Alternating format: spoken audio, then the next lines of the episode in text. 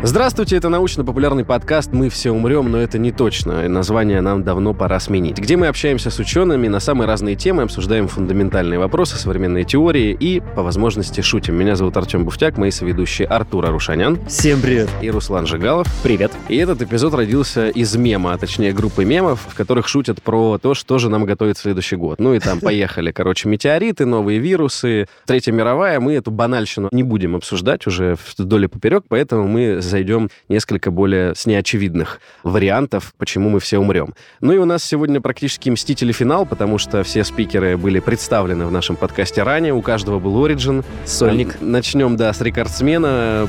Даже Роберта Дауни-младшего он обошел по количеству сольных эпизодов. Егор Задеба, кандидат физико-математических наук, популяризатор науки, доцент НИАУМИФИ. Привет, Егор. Привет, привет, Артем. Да, э, Егора вы можете услышать помимо великолепных выпусков про Шнобелевскую и Нобелевскую премии, он рассказывал про экспериментальную физику и про детекторы космических частиц, в частности, уникальную научную установку «Невод».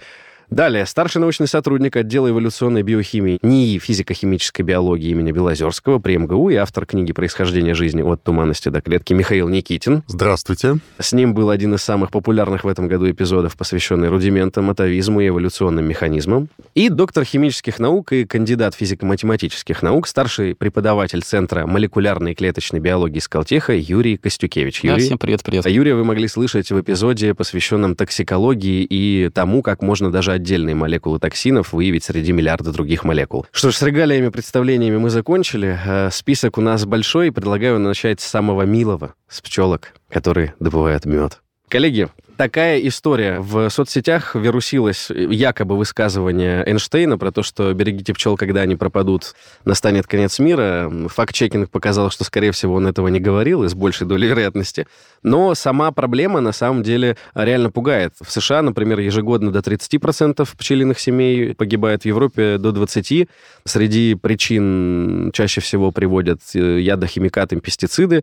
И хоть это звучит и не страшно, но если действительно к 1935 году, как по некоторым оценкам научных групп пришли к выводу, что если тенденция сохраняется, то к 1935 году не становится пчел, у нас пропадут яблоки, груши, персики, клубника, огурцы, помидоры, картофель, кофе и еще огромное количество мясных и все молочные продукты, так как животным нужно потреблять в составе сена и луговые растения. Коллеги, насколько вообще эта угроза реально повод своим катастрофическим последствиям. Численность пчел действительно убывает. Научные работы на эту тему публикуются с 70-х годов, но конец света, конечно, из-за этого не произойдет. Насчет молока и мяса можете особо не беспокоиться. Основные луговые травы опыляются вообще ветром, они обходятся без пчел. Угу. Картошка вообще размножается вегетативно, клубнями ей тоже опылители не нужны. Но Отлично. до какого-то момента нельзя все время клубни резать и закапывать. Все равно семена нужны. А, а тогда это делаются кисточками искусственно, конечно. Мгм.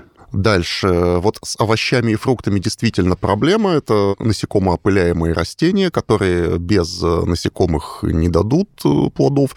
Ну, естественно, куча дикорастущих растений зависит от насекомых, но не только от пчел. Опылителей много. Существуют, например, мухи-журчалки, существуют бабочки, существуют жуки-опылители. Пчел э, и шмелей достаточное разнообразие. Значит, то, что численность пчел падает, это неприятно, но не смертельно, бороться с этим можно. Ну и кроме ядохимикатов, там много причин упадка пчел, например, распространение э, паразитов и хищников из Мгм. одних регионов в другие. Например, азиатские шершни, завезенные в Америку, стали опасным инвазивным видом и пчел уничтожают, потому что в Америке птицы не умеют их ловить, в отличие от Вьетнама. Но это часто так бывает, что когда какой-то вид завозят в новое место, местные хищники к нему не привыкли и не знают, что с ним делать. И получается, как с кроликами в Австралии, но таких Мгм. историй просто тысячи. Или с крабами в Байкале. Вот как. Э, Про это даже я еще не слышал. Когда там Не в успели Байкале, крабов завести. Артем просто завозил сам.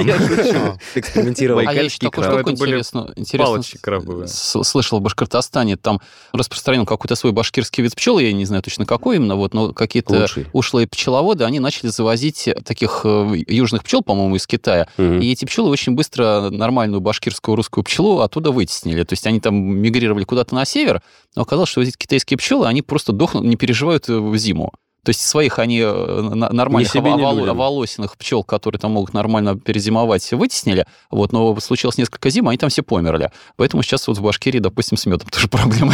Обалдеть. Ну, я такое слышал, по крайней мере, когда ты ездил. Да, завоз видов туда, где они не жили, это большая проблема, про которую редко говорят. Это, это пожалуй, хуже ядохимикатов по общему ущербу для экосистем. То есть человек Да. неосознанно, ну, т- и осознанно, Когда конечно. осознанно, когда Ну- неосознанно. Вот этих вот завезли осознанно. Но есть же вот и Кроликов в. Австралию завозили намеренно, но не понимаю, насколько осознанно, судя по результатам. Не знаю, что кролики Ну, истребят всё. Нельзя было предположить. Но есть ведь еще и какие-то климатические, я так понимаю, изменения, которые приводят к тому, что некоторые виды переселяются. Потому что я вот э, последняя моя поездка в Ташкент, она знаменовалась тем, что я не мог понять, откуда столько черных птиц.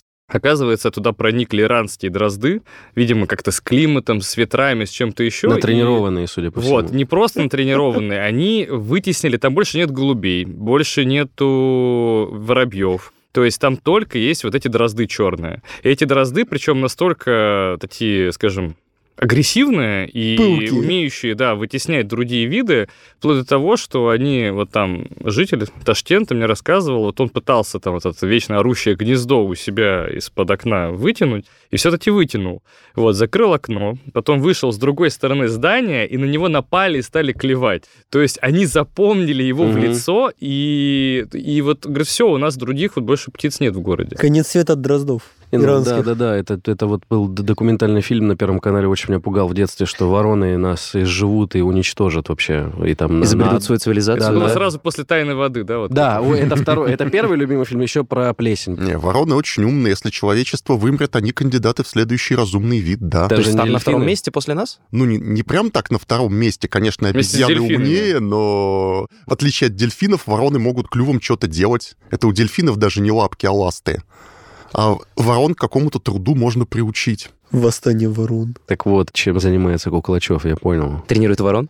Нет, кошек он Чтобы готовит. они ворон ели. Помимо как бы, ну, ядохимикаты, их приводят в пример, что есть такая штука, называется синдром разрушенных пчелиных семей, когда они дезориентированы, покидают матку из-за накопления вредных веществ а, в своих тельцах, а иногда там они попадают, когда под, допустим, авиацией, когда поля покрыва- ну, короче, в общем, обрабатывают, то мрут там прямо целые фермы эти пчелиные.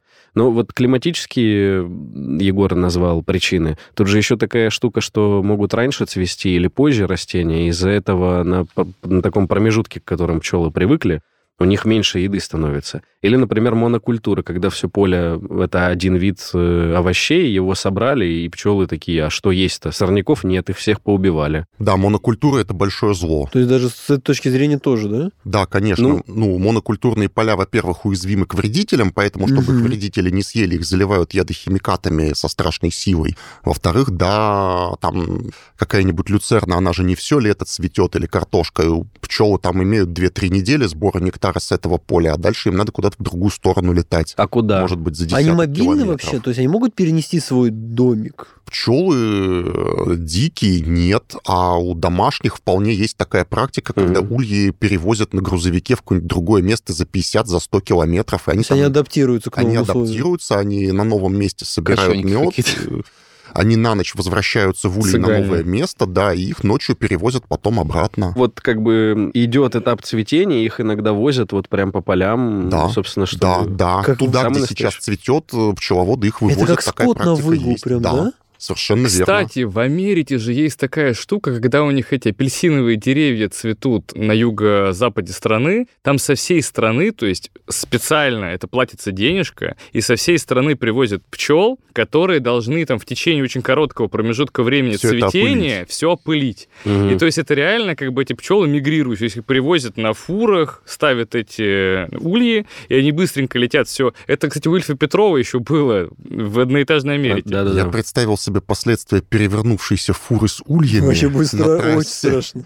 Ну, пчелы вышли Плюс на свободу. одна, Да, плюс одна фобия. Тем не менее, как бы, хоть вот Михаил очень оптимистичную, как, как всегда, дает оценку, но до 90% диких растений опыляют все-таки пчелы. И, ну, вот тоже для слушателей оценить там от 20 до 80 тысяч пчел в колонии, они могут до двух километров в радиусе облетать цветы и совершают около 4 миллионов полетов за сезон. То есть вот, вот представьте, потеря даже одной пчелиной колонии, какой несет ущерб растениям, вот, в которых... Даже получается, если мы потеряем большое количество дико растущих растений, же тоже повлияет на все. Конечно, это тоже Это же будет катастрофа плохо. будет. Это наверное. биоразнообразию, по биоразнообразию ударит Да, очень это сильно. будет потеря биоразнообразия, это будут истории типа лесных пожаров 2010 года повторяться чаще. А те пожары были вызваны отсутствием Те биоразнообразия? пожары были вызваны недостатком биоразнообразия, да, что елки по многим областям э, съел короед-типограф, потому что были почти чисто еловые леса во многих местах.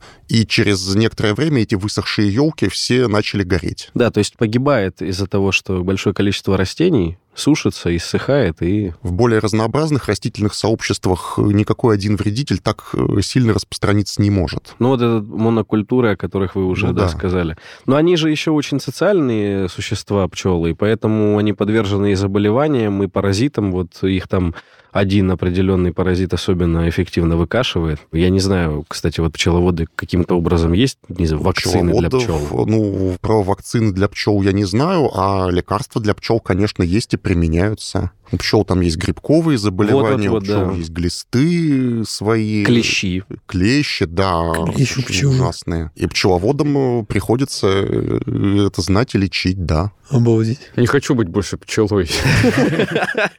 Ну, то есть, в общем, о, о прямо конце-конце человечества говорить не приходится, но, мягко говоря, мы будем жить намного хуже, если это проблема, потеряем. но это не конец света. Просто очень много людей погибнет от голода. Ну, вряд ли прям так уж погибнет от голода, но будет жить хуже и питаться менее разнообразно. Ну, а там уже будет, и Будет цинга. обходиться без манго и помидорчиков, будет э, кушать доширак и заедать витамином С в таблетках, чтобы цинги не было. Блин, на все Выход найден. есть, да. Пчелы Ты не убьешь этот мир, Артем, нет. я, я Шансы вообще есть. не собираюсь. Я последний человек, которого можно в Люди этом очень заподозрить. живучие твари. Ну, либо мы будем переходить на замечательную белковую пищу в виде тараканов, о чем пишут многие фантасты уже второй век подряд. Хорошо, ладно. В общем, пчелы, я старался, но, видите, Вы не так скорее важны. всего, да, не получится, не получится вас э, Сжить со света. сейчас защитить, да. Те, кого я считал врагами,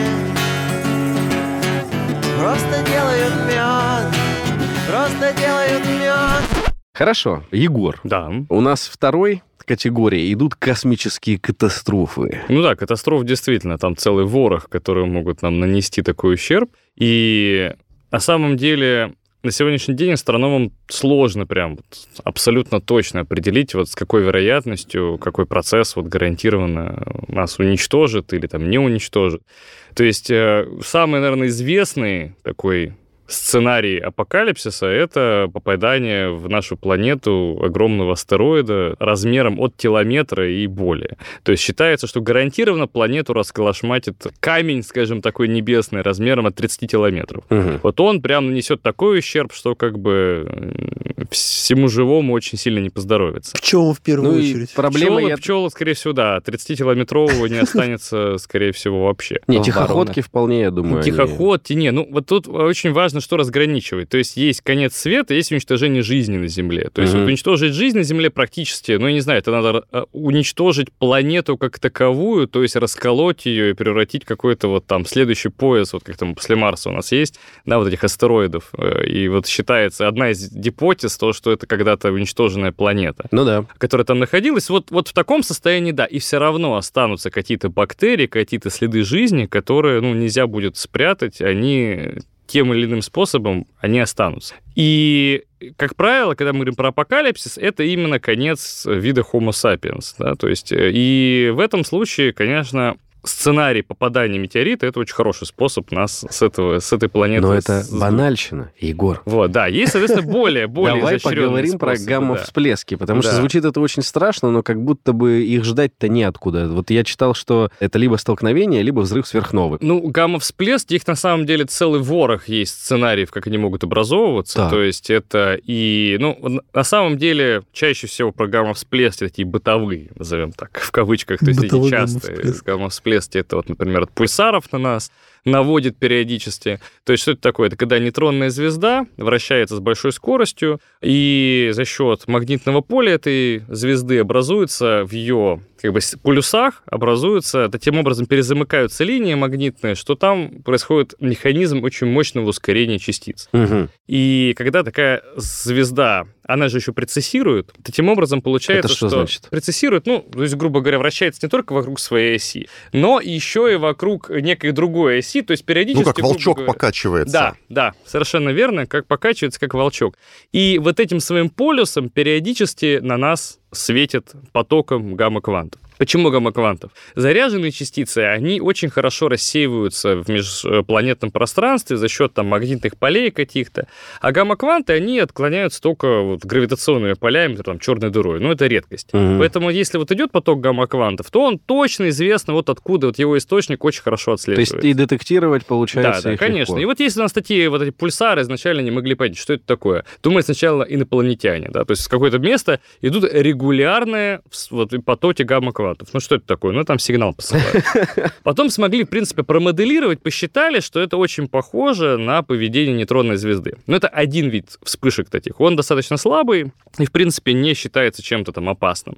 Другой случай — это действительно какие-то мощные вспышки, связанные со взрывами сверхновых. Мгм. Это могут быть там уже и не только сверхновые, это может быть процессы, связанные со слиянием различных э, там, нейтронных звезд, черных дыр. То есть все процессы, в которых выделяется много энергии. И на самом деле, если так говорить про такие вспышки, они чудовищно отличаются по энергии. То есть не просто там в 10-100 раз, они могут там много порядков различаться по энергии. И, естественно, такие процессы, если они произойдут в непосредственной близости от нашей планеты, они смертеподобны. И там вот есть сравнение с тем, что по-моему, на каждый гектар взрывается по ядерной бомбе, правда, там, ну, как бы считается такая слабенькая, 50 там килотонн, вот, это в случае, если взорвется, случится такая гамма-вспышка, средняя гамма-вспышка на расстоянии там трех парсек от, от Земли.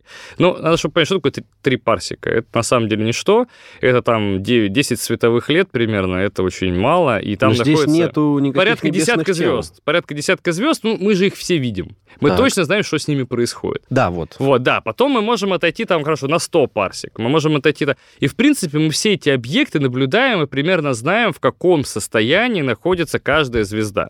То есть нет такого, чтобы... Элемента случайности, не, не да, да, тут, тут, тут достаточно предсказуемая история. И, в принципе, если там на другом конце, а у нас диаметр галактики, это, по-моему, 30 тысяч парсек примерно, и если где-то вот нам на другом конце, а мы же не видим всю галактику, Да. почему? Потому что у нас есть вот этот вот Млечный Путь, это, грубо говоря, туман, это куча звезд, и мы вот э, выше какого-то, какой-то дистанции мы просто не различаем за всем вот этим вот многообразием, оно как бы затуманено. Мгм. И если там это случится, скорее всего, мы получим, ну, какой-то красивый отклик в детекторах, да, там, вот. Но самый знаменитый такой это случай, это вот взрыв сверхновой. То есть он сопровождается в том числе выбросом большого количества гамма-частиц. И ну, нас-то интересует не гамма, нас нейтрино больше всего в этих вспышках интересует, мы их больше там всего любим.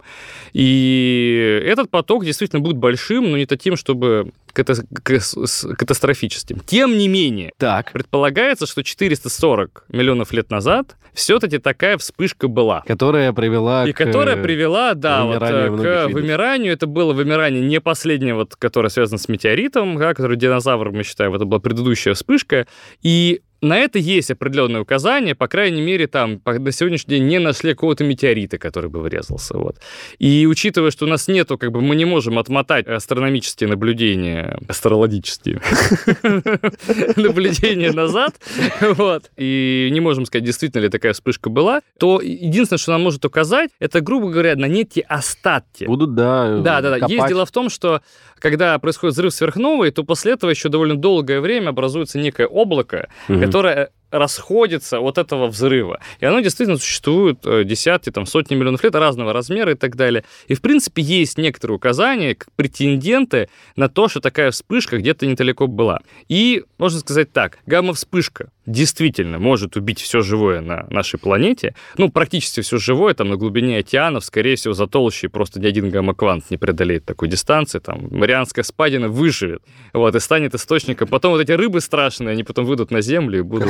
Крафта, Джеймс да. Кэмерон там как раз на своем Да, глубоководном да, да, в этот аппарате. момент был. да, Джеймс. Кэмерон и, И снял все. документальный фильм о том, как погибает Земля. Да, как в этом. Сейчас на 10 километров над нами погибает человечество от вспышки Ну как там в этом фильме, это не смотрите наверх, когда Это «Аватар выбирается 8». такой, да-да, ребята, походу конец света, я последний житель, ставьте лайки. Вот она! Гигантская комета! Она приближается к Земле! Ты видишь? Там, смотри, претендент основной это Бетлгейзер, э, созвездие Ориона, но он бабахнет по меркам космическим вот скоро-скоро, по меркам человеческой жизни. Ну это- да, то есть у нас вообще говоря, одно можно сказать вот, вот гарантированно, что Конечно, через далеко. 5 миллиардов Да, лет, да, да. а то еще и 400 раньше. световых лет. Ну, еще там 400 не долетит, световых лет. скорее Не, все, всего, равно, ничего. да, 400 прилично. Для гамма-вспышки хорошенько так прил- прилетит, да, то есть э, катаклизм будет, там вопрос еще масштаба вспышки, это все посчитать. Там же опасно, что он озоновый слой бабахнет, и мы от просто от ультрафиолета нашей звезды загнемся здесь, нет? Ну, мы не загнемся, опять же, Homo sapiens не вымрет. То есть от- от- ультрафиолет от нашей звезды это действительно мощный источник. Это действительно проблема. Но он нам среду ну, во-первых, ну, еще раз, останутся какое-то количество людей, скорее В всего, бункере. В там. метро. На дне Марианской Да, да, впадины. да, да, да. Я думаю, гораздо страшнее техногенные разные истории, как Мы поговорим понимаете, про да, да, да. которые как бы скорее к этому приведут, чем Бетельгейзе. А так это можно сказать точно для всех, что конец света гарантированно настанет, как минимум через где-то там 3-4 миллиарда лет, когда наше Солнце начнет потихонечку превращаться в красного гиганта, Мгм. и просто не переживайте, 100% это случится, и нашей планеты... Он не станет. сожрет, да, планету Нам, просто? нам Сначала нужно... сожжет, да, потом там оттинет, пода... Оно, может быть, не оно, оно не факт, что, кстати, сожрет, потому что, когда он расширяться начнет, поток плазмы и ветра солнечного будет такой большой, что, скорее всего, наша орбита существенно отдалится, и вот поверхность красного гиганта очень вероятно не дотянется непосредственно до Земли. Но как бы температура будет такая, Жарко что да. как бы это... Сгорит вообще Да, всё. скорее всего, гораздо... Мы типа Меркурия будем как бы еще задолго до этого. Кайф. Я вернусь к прошлой теме про вспышки, да, которые опасны Это потенциально. пока текущая тема. Текущая тема. Ну, Вань, мы уже пришли, что солнце нас убьет. Не горящая, а текущая. Да-да-да. Такой вопрос. От этого защититься можно? Не, ну, Построить на са- купол над Можно, землей? да, на самом деле можно. То есть э, Зеркало, у, гамма, Зеркало. у гамма-излучения у него ограниченная проникающая способность. То есть вот есть, например, нейтрино, они спокойно проходят через всю планету, но они, не, они настолько редко взаимодействуют, что не приведут к вот к ионизации заметной. Другой пример, там мионы, например, да, их тоже образуется много, они проникают. Но опять же, это очень маленькая доля, которая может проникнуть на глубину там несколько километров. Гамма-излучение, которое рождается во всех этих процессах, как правило, не проникает на глубину там больше метров 10-20. То есть спрятали всё Объективно говоря, то есть эта доля будет невелика. То есть спрятаться можно. Проблема в другом, что, скорее всего, такая вспышка сдует практически все, что есть снаружи. И как бы если устроить супер, не знаю, какую-то жизнь подземную, построить там города со своей там гидропоникой и всем остальным, там, на какими-то условиями, то ну, гипотетически, конечно, можно Пчелами. использовать. То есть фактически планета превратится в такой большой корабль космический, на котором мы должны будем просто как-то выживать. Ну, значит, держимся текущего курса, как можно больше мусора на орбиту, 10-метрового, когда слоя отживших своих спутников достигаем, то в целом уже нормалек. То есть, в принципе, космический мусор — это защита. Конечно. Они все продумали заранее. Они просто выкидывают. Или проиграешь.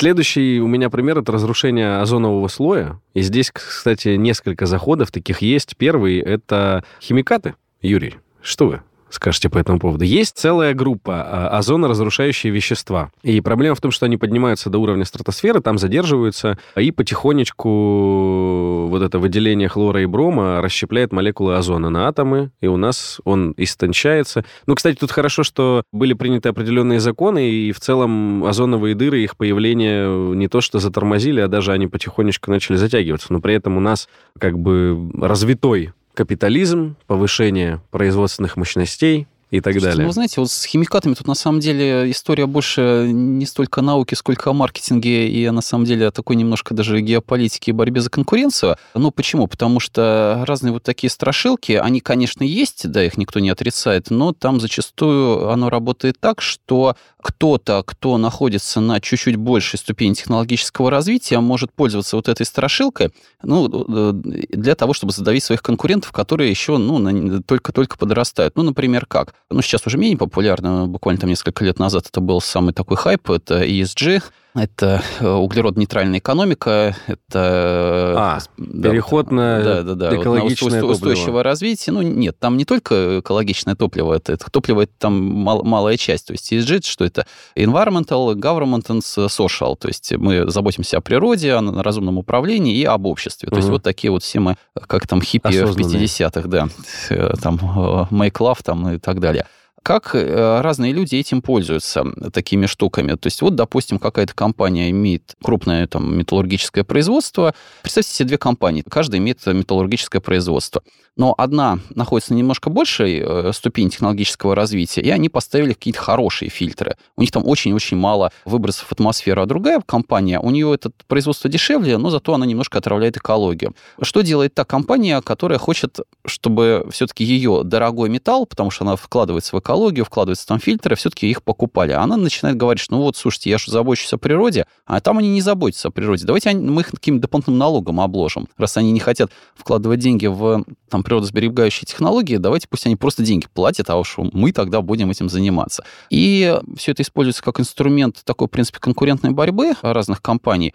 Э, и об этом уже, на самом деле, давно и открыто говорится. Вот. И та же Европа, она активно применяет такие инструменты, чтобы продвигать э, и защищать свой рынок. То есть, э, ну, может, даже слышали о том, что вот эти углеродные налоги, то есть продукции страны, которая там не заботится да, о экономике да, да, да. планеты, о экологии и об общем состоянии планеты, давайте эта продукция будет обналагаться дополнительными пошлинами, и у нас она все равно будет дорогая, чтобы вот людей стимулировать к такому разумному потреблению. Но с точки зрения политэкономии, да, они защищают отечественного производителя. Да, это случае. вот такой крутой способ защитить отечественного производителя, который по уровню развития стал выше, следует э, большему количеству различных норм, но вот э, из-за того, что он это все делает, и из-за того, что люди там получают большую зарплату, продукция становится банально дороже. Как вот эту продукцию защитить? То есть как сделать другую продукцию тоже дороже? Поэтому все вот активно разными такими страшилками пользуются. И... То есть это не страшилка? Нет, это страшилка. Это исключительно страшилка? Нет, нет, не исключительно страшилка. Так. Это, разумеется, Давайте определим, насколько реальная угроза. А этого ну, никто не знает.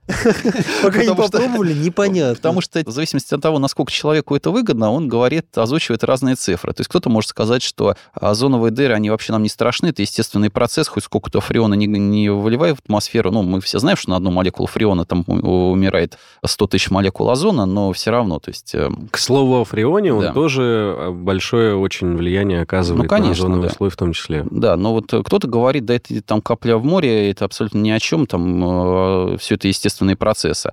Вот. А кто-то говорит, что да нет, наоборот, это все действительно большие проблемы, там таяние ледников, и все прочее. То есть одни говорят, что, и, разумеется, подтверждают это спутниковыми данными о том, что вот Гренландия там 50 лет назад и сейчас Гренландия, да, то есть совершенно разные. А кто-то говорит, ну что там, зато в другом месте ледники наступают, э, пустыни отступают и все такое. Если говорить о химии, о веществах, которые э, попадают в результате э, человеческой деятельности в природу, и кроме проблем с такой вот экологией, которая ну, влияет, влияет на климат, там много других проблем. В частности, самая вот такая, наверное, страшилка, которая тоже начинает э, активно раскручиваться, это массовое появление бактерий, устойчивых к известным антибиотикам. Ну, представьте себе большой город, мегаполис, там все мы потребляем большое количество лекарств, используем огромное количество косметики, но дальше куда все это попадает? Это все попадает в городскую канализацию, разумеется, потому что все мы идем в ванну, все мы идем в санузлы, и все, что мы в себя положили, оно все идет туда.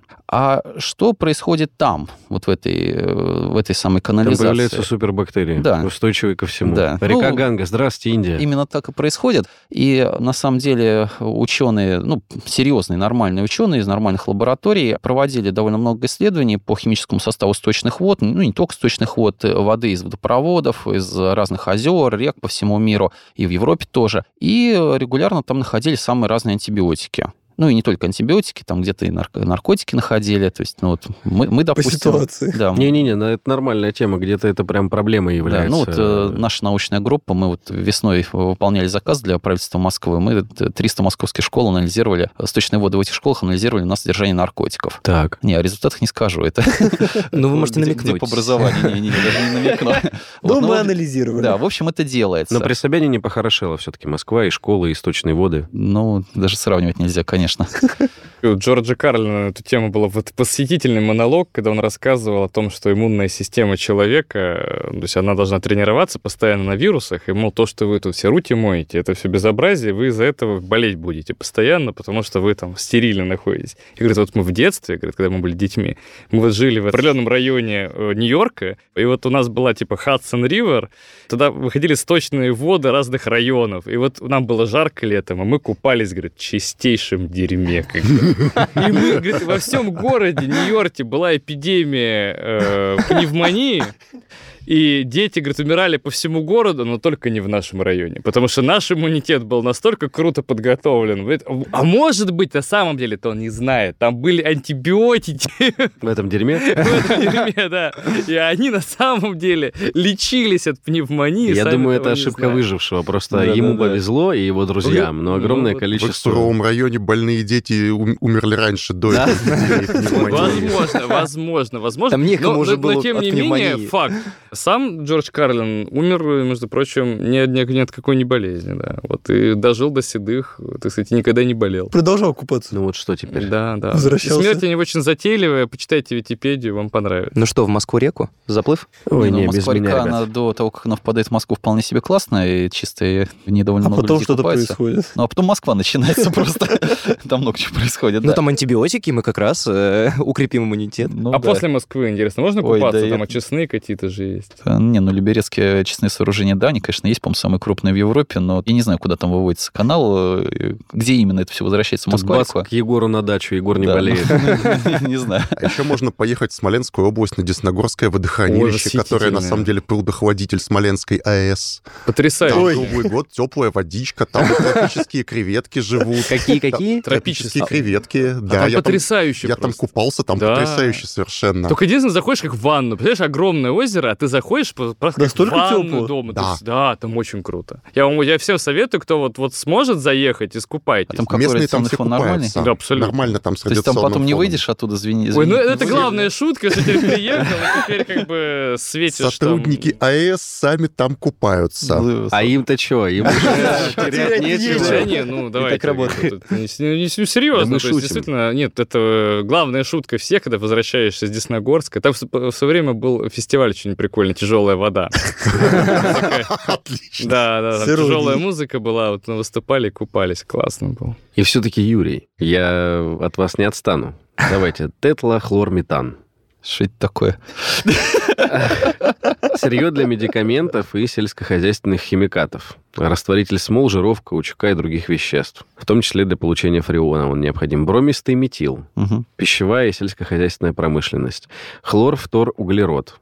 Производство аэрозолей, пен, растворителей, хладагентов для кондиционеров и так далее. Это все в любом случае будет оказывать влияние на а, озоновый слой и его разрушение.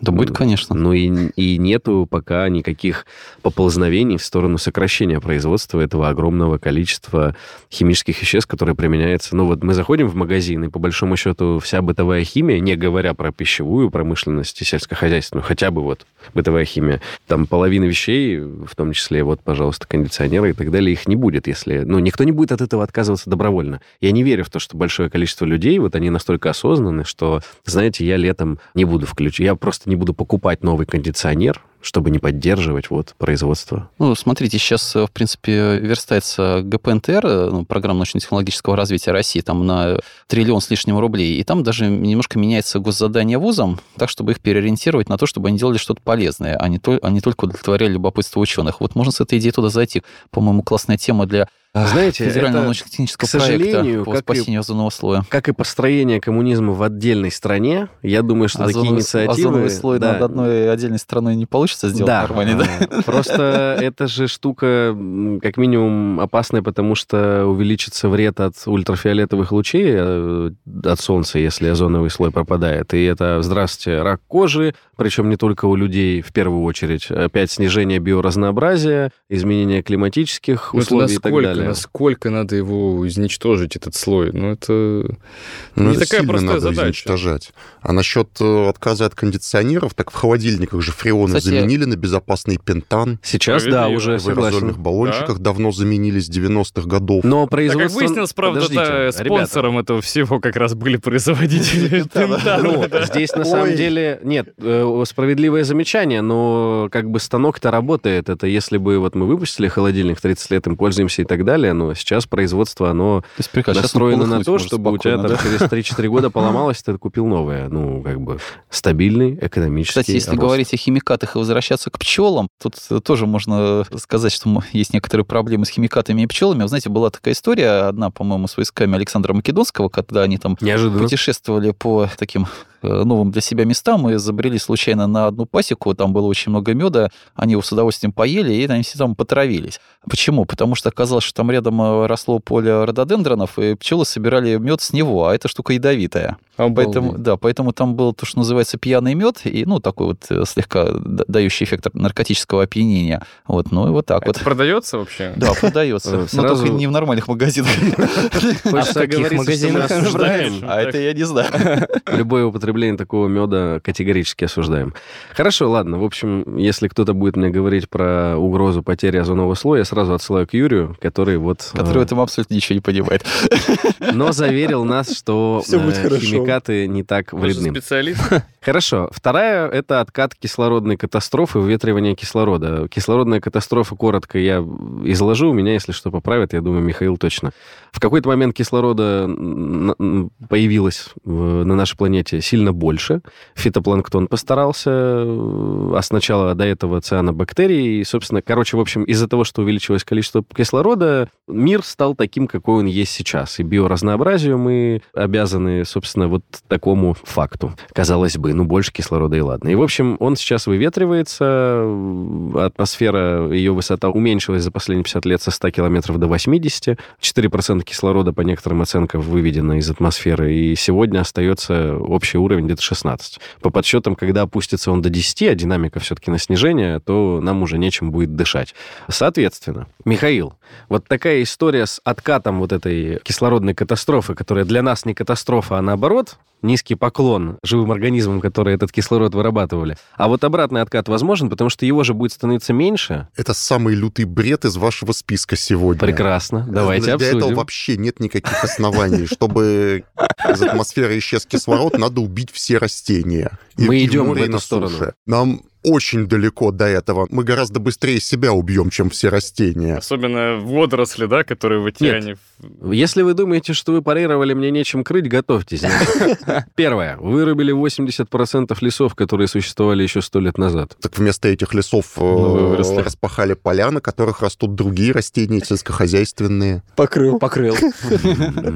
Хорошо. 1-0 в пользу Михаила. Фитопланктон, который производит огромное количество кислорода, убивается в том числе техногенными катастрофами, химикатами, потеплением и так далее. С другой стороны, стоки удобрений с полей в море приводят как раз к массовому цветению фитопланктона. 2-0. Не, Артем ну сухой хорошо, не, ну подождите, подождите. Но и нас больше, мы больше кислорода и потребляем, в том числе. И на производство... Люди не так много кислорода выдышивают, как микробы и грибы. 80% потребления кислорода — это бактерии и грибы на, на планете, конечно же. Грибы. Да, грибы, э, которые разрушают древесину. Вот гниющий пень в лесу, много-много таких пней и, и валежника. В них живут грибы, которые разрушают древесину, которые дышат кислородом. Вот большую часть кислорода выдышивают они, а не мы. Мне Ого. обидно прям стало, если честно, в этот момент. А чего ты ждал от отдельного царства грибов?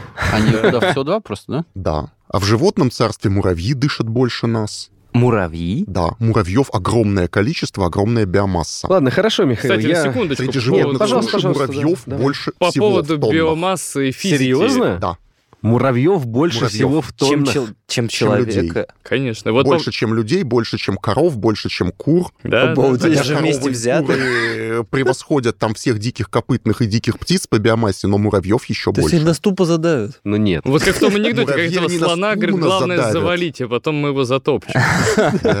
Ну, вы не встречались в тропическом лесу с э, кочевыми муравьями, которые могут за несколько часов, там, попавшее в капкан животное, обгладать до скелета. Слава богу, Да. мы не встречались. Не жалеем ни разу. Вообще звучит интересно, я бы посмотрел. Ну, Это практически как э, в фильме «Парфюмер», где каждый по кусочку забрал, и все. Хорошо, а если в обратную сторону? Может быть так, что уровень кислорода повысится, и от этого мы умрем? А от этого нас страхует другой механизм – лесные пожары.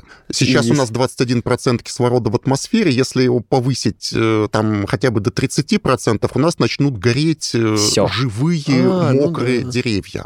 А горение очень сильно зависит от концентрации кислорода. Мой отец, он э, инженер и занимался ракетами, он мне рассказывал про такой прикол. Знаете, как можно взорвать бутерброд, хлеб с маслом? Нет. Его надо бросить в жидкий кислород. Есть в промышленности такая оксиликвидная взрывчатка, опилки, пропитанные жидким кислородом. Просто дешево и сердито, и это вполне рабочая Можно взрывчатка. взорвать колбасу. А температура-то какая? Ну, минус При этом. 180 Ну, градусов да. примерно. Хлеб, пропитанный жидким кислородом, может взорваться, и э, запалом тут работает масло. Масло с жидким кислородом самовозгорается. То есть добавляешь классно кусочек масла, и вообще. оно... Да. Это И при том, что летит. жидкий кислород еще он а как ты взрывчаткой пользовался? Ее там вытащил из сосуда дюара, и все, она там у тебя в руках Ну, взорвется. это как промышленная взрывчатка и- используют в большом количестве, то есть там 50 килограмм э, пару дней можно хранить, возить. Да, Ну, учитывая, что жидкий азот, он на нес- на 10 градусов холоднее, то Да. получается, ты можешь жидким азотом спокойно хранить этот э, кислород и удобно. То есть сильно больше кислорода биосфера не сможет сделать. А Значит, сколько для нас первое- опасно? Подожди, подожди. Сколько разведок мира использовало такие бутерброды для устранения неугодных диктаторов? Я э, думаю, что нисколько для этого ну, нужен дюар с жидким кислородом. То есть нужно бутерброд достать если тебе этого. приносят кислород в баллоне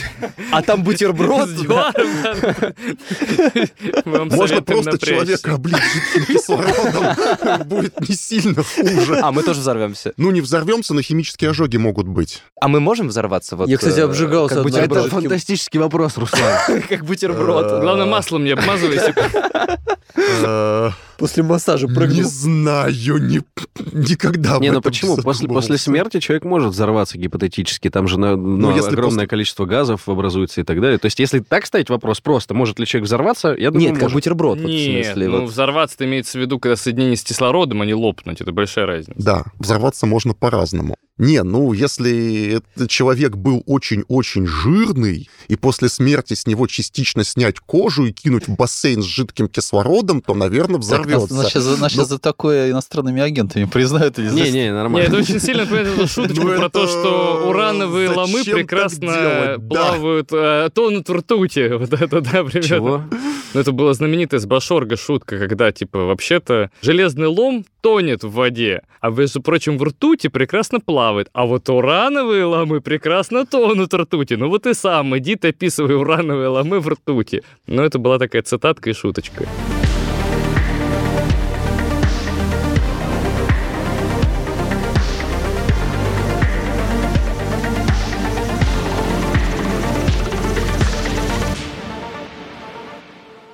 Как насчет собак, Михаил? Профессор Калифорнийского университета в Лос-Анджелесе Грегори О'Кин подсчитал, что примерно на 160 миллионов собак и кошек в США приходится от 25 до 30% процентов воздействия на экологию страны. По его словам, в общей сложности а количество выбросов достигает 64 миллионов тонн углекислого газа, что можно сравнить с последствиями использования 13 миллионов автомобилей в течение года.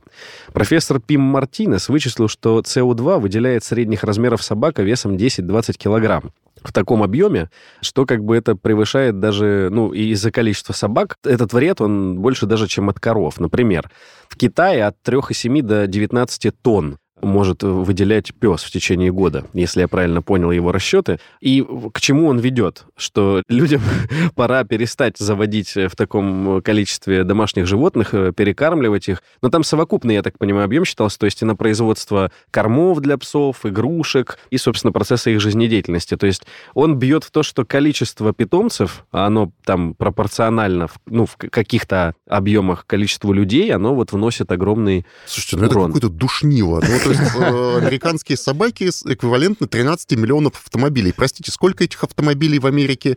Больше 300 13. миллионов. Ну да. Даже То есть больше. э, в масштабе людей с их автомобилями, самолетами и цементными заводами собаки — это статистическая погрешность. Серьезно. Да.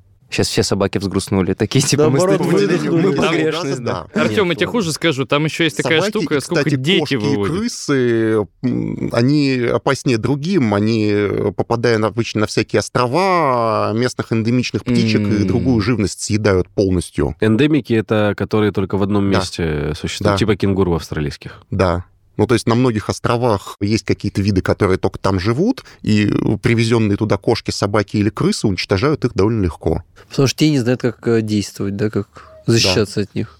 Да. Одна из лучших книг, которую я читал, ну вот моих любимых, есть такой писатель Джонатан Франзен. Это считается как Лев Толстой с- современности. Он действительно выдающийся писатель. И у него есть книжка, на мой взгляд, лучшая, «Свобода» называется. Там как раз весь сюжет крутится во многом вокруг того, что один такой активист, биоактивист, значит, он борется со своими соседями по поселку, что у них много кошек, а как раз идет миграция птичек певчих через их район. И эти кошечки, значит, прекрасные питомцы сжирают всех этих певчих птичек, и их, по ходу, виды исчезнут. И вот они ходят, петиции там собирают и так далее. Поэтому проблема действительно... Страшнее кошки зверя нет реально. Серьезно? Да. То есть кошка может быть причиной А конца ты думаешь, света? пирамиды, вот это вот все, это там Сфинкс. просто так туда их заносили? А чем кошки опасны, Михаил? По количеству уничтоженных видов птиц они, они превосходят, конечно, собак и крыс намного. А еще конкретно для человека кошки же переносят этих паразитов. Токсоплазму. Токсоплазма, точно, вот всегда забываю. То есть обычно этот паразит передается между мышами и кошками, у кошками в кишечнике живет, у мышей он проникает в мозг и меняет их поведение так, что мыши перестают бояться кошек. Обалдеть. А у человека как он? А у человека у человека Да, очень там, от 30 штука. до 70 процентов людей в разных странах заражены токсоплазмой, а вот что она делает с поведением, вот про это куча статей есть, противоречивых. Где-то находили, что она там... Склоняет к лудомании, например. склоняет тоже к какому-нибудь э, рискованному поведению. Типа э, люди с токсоплазмой чаще попадают в ДТП, будучи водителями. Давай попробуем разогнаться. Да. Где-то находили, что она провоцирует шизофрению. Где-то находили, что она провоцирует любовь к кошкам. Ой, нет, это не про меня. Э, Где-то, что она там как-то влияет на тоже что-то нейропсихиатрическое, что биполярное расстройство у- Чек-лист чаще бывает. В общем, э, ну, это довольно мутная история, потому И что пока непонятно до конца. результаты э, разных исследований Ну, то есть- противоречат друг другу. У исчезновения людей из-за заражения поголовным токсоплазмой от своих домашних животных более вероятно, чем исчезновение кислорода. Ну, половина людей примерно и так ею заражены, Да. мы пока не исчезли, То есть но трое из нас сейчас, в среднем, наверное, Четверо. да. ну, нас шесть. 70%. Не, ну... Какой ужас, как мне теперь жить с этим? У вас в детстве котики были? У меня сейчас да котик сейчас, дома. Да, Всё. все, все С хорошо. большой вероятностью, да. А вы их любите? Не приближаемся к ним. Да, кстати, это э, ведь э, она еще и добавляет несколько пунктов влечения к своей кошке такого симпа- Может быть, симпатичного. не в плане, знаю. что ты реально более лояльно относишься Я кота к коту, ненавижу если- своего. Всей у тебя нет. Всё, отлично. Хорошо. э, И последняя космическая катастрофа, чтобы закрыть эту историю. Смена полюсов Земли, Егор. Но объективно это процесс, который происходит. Между прочим, чаще всего он происходит не на Земле, чаще всего он проходит на Солнце.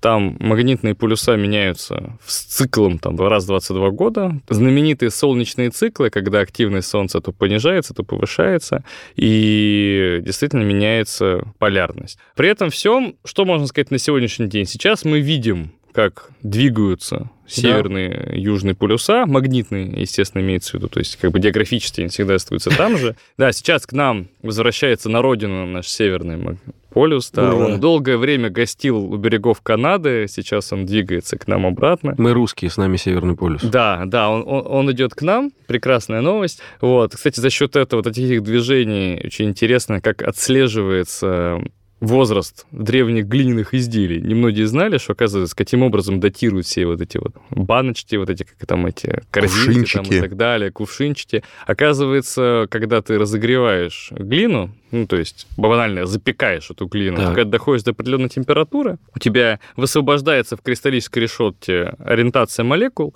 и когда глина потом застывает, то она остается, магнитное поле оказывается вмороженным в этот сосуд. Обалдеть. И зная зная, поскольку сейчас, благодаря геологическим исследованиям, мы можем сказать, в какой момент времени, где находился Северный полюс, то можно датировать глиняные объекты ну, на всем протяжении истории, пока они создавались. И более того, даже поразительно, что умудряется датировать изготовление печи. Каким образом? Когда печь изначально смонтировали, скажем так, и прогревали ее всю, чтобы застыла глина, внешние стенки и внутренние имели одну ориентацию.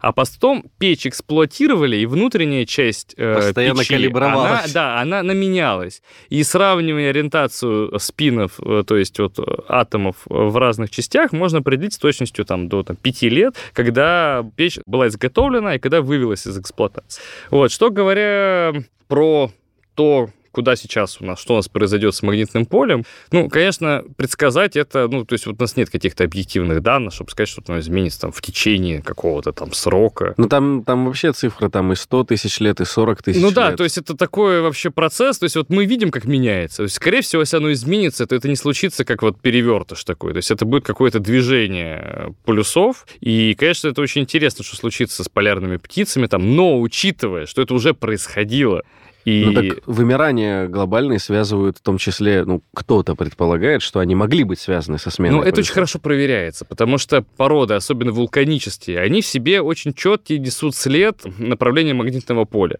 И это положение полюсов вот так вот, в такой ре- ретроспективе, оно, в принципе, неплохо очень исследовано. И если мы посмотрим массовые вымирания, вот именно массовые, большие, то есть вот у нас известно, что там метеорит есть, возможно, гамма-всплеск какой-то еще, то вот супермассовые вымирания, они с этим, э, со сменой полюсов Не связаны. не были да. связаны. да. Смена полюсов, их было очень много. Их каждый миллион лет по одной-две-то происходит, да, а да, да. массовых вымираний гораздо меньше в истории. То есть это скорее, как бы, наверное, для человечества будет Откат каменный век. Ну, не Ну, в не в каменные каменный. все-таки, да. То есть, конечно, скорее всего, мы там чудовищно вымрем, но как бы мы приспособимся. Но это же происходит, вы говорите, медленно. Получается, можно подстроиться. А вымрем это мы чудовищно почему? Ну, имеется в виду, потому что это не только же ведь связано с э, изменениями, то есть нашими неудобствами, GPS, извините, компасами и так далее. Это же еще измена миграции, это, это скорее всего, изменение течений морских каких-то, вот А. э, с рядом процессов. И вот такие вещи, ну, например, представьте, Гольфстрима не будет, там в Европе прилетит так, что мама не горюй. То есть они, наконец, заживут, как мы.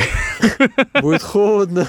Но Да, там в Норвегии, в Норвегии больше не будет зимой э, плюс 3, как бы, на севере.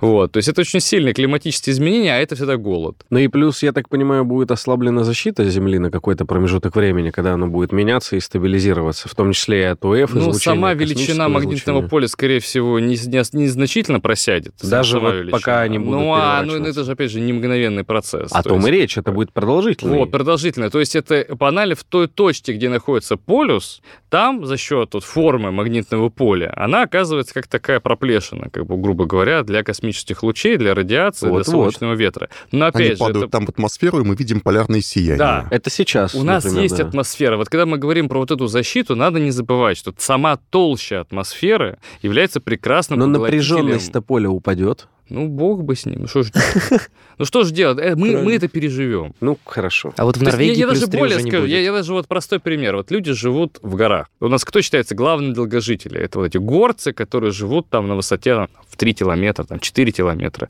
Вот у них радиационная нагрузка, она там кратно выше, чем у нас Ну здесь да. сидящих. Тем более мы вообще сидим под крышей, мы тут неплохо защищены от э, космических лучей, от всякой солнечной радиации. А у тебя какая крыша? Такая Из фольги. Ну, ты защищен, я понял. из фольги. Вот, и, в принципе, мы неплохо от этого экранированы. Тем не менее, горцы прекрасно себя чувствуют. А есть еще пилоты, между прочим, которые летают на высоте в 10 тысяч У них километров. есть лысеют раньше. Я не знаю, что там у них там, лы- где они там лысеют, но сам факт, что нагрузка радиационная у них очень серьезная. Да, И тем да. не менее, опять же, ну, как бы статистика некая есть, но это не то, чтобы они там вымирали все к 40 годам. Не настолько серьезная проблема. Продолжение эпизода о неочевидных концах света слушайте во второй части. Там мы обсудим, насколько опасно загрязнение химикатами и вообще превратится ли Земля в большую свалку, грозит ли нам тотальное отупление и как минимум откат в каменный век, и что с людьми делает жизнь в мегаполисах, приводит ли она к неврозам, появлению хронических заболеваний, появлению аллергий и так далее. Это лишь часть сценариев, которые могут привести к концу света, которые мы успели обсудить во второй части. Там не менее интересно. Слушайте продолжение. Напомню, что сегодня с нами были кандидат физико-математических наук, популяризатор науки и доцент МИФИ Егор Задеба. Очень приятно было. Слушайте эпизоды с Егором, а когда все послушаете, идите на страничку Егора во ВКонтакте, ищите там эпизоды его подкаста. Он гениально интервьюирует э, Ой, лучших ой. людей из МИФИ.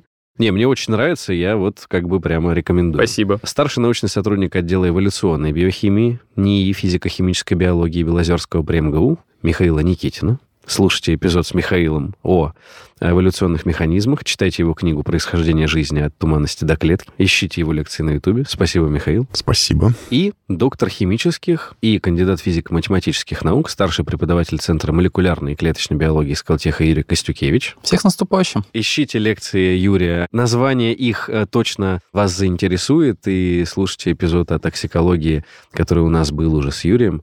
И другие его материалы. Юрий очень активен. Я думаю, что, допустим, январские праздники заполнить лекциями Юрия точно получится. Поэтому счастливого Нового года. С Новым Всем пока. годом! Новым годом. С. Берегите себя и своих близких. Россияне. Следи за собой, будь осторожен. Им каждая ромашка Нальет нектара в чашку И даже одуванчики Нальют нектар в стаканчики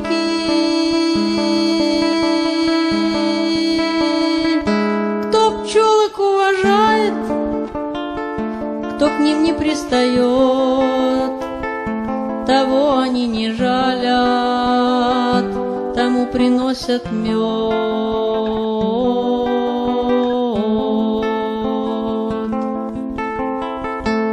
Закончится работа, нальются медом соты, и вечером на пасеке сыграют пчелки в классики.